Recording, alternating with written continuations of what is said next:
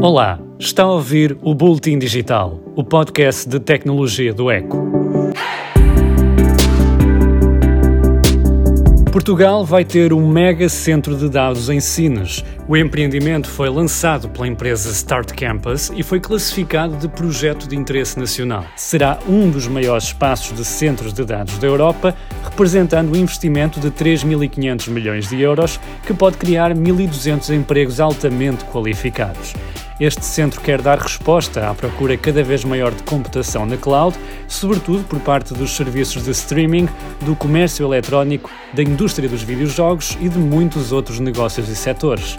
O Sines 4.0 é já considerado pelo governo como o maior investimento estrangeiro captado pelo país desde a Auto Europa e pode contribuir de forma decisiva para a digitalização da economia portuguesa. O centro de dados vai ser instalado nos terrenos ao lado da central termoelétrica da EDP e vai usar água do mar para arrefecer os servidores. A Start Campus escolheu Portugal também por causa do acesso aos cabos submarinos que partem do país e ligam o continente europeu à América e África. A Comissão Europeia propôs esta semana legislação para a inteligência artificial.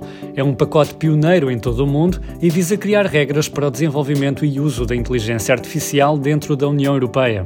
Bruxelas propõe um sistema de escalões de risco em que os métodos de inteligência artificial de risco inaceitável são automaticamente proibidos no bloco comunitário. Esses métodos podem ser, por exemplo, sistemas de classificação de cidadãos ou algoritmos de reconhecimento facial usados pela polícia. Ainda vai demorar a chegar ao terreno, mas coloca a União Europeia na liderança da regulamentação para a nova economia digital.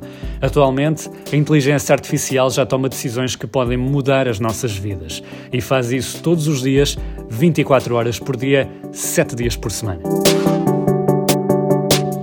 Só há três países da União Europeia que ainda não têm tarifários 5G. Portugal é um deles. Os outros dois são Lituânia e Malta. O país está claramente atrasado no lançamento desta tecnologia, mas não tem estado parado. Há um leilão de frequências em curso, mas decorre a passo de caracol há mais de 70 dias. A pandemia explica parte deste atraso, mas a crispação que tem havido no setor também não tem ajudado. Este mês a Anacom propôs mudar as regras a meio do jogo e quer obrigar as empresas a fazerem licitações mais altas para acelerar o fim do leilão. Mas as empresas do setor foram apanhadas de surpresa e a nós já meteu uma providência cautelar para travar esta ideia do regulador.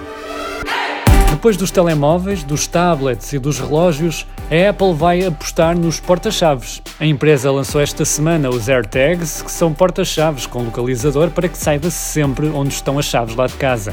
O produto não é novo no mercado e a Apple já está a ser acusada de criar entraves à concorrência. Mas não foi a única novidade apresentada pela marca esta semana. A Apple lançou também um serviço de subscrições pagas de podcasts e novos iMacs e iPads Pro com um processador desenhado pela própria Apple.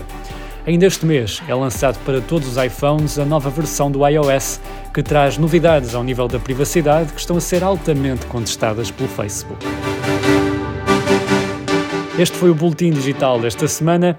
Siga este podcast no Spotify, no Apple Podcasts ou onde quer que ouça os seus podcasts. O meu nome é Flávio Nunes e pode acompanhar o meu trabalho em eco.pt. Até à próxima semana.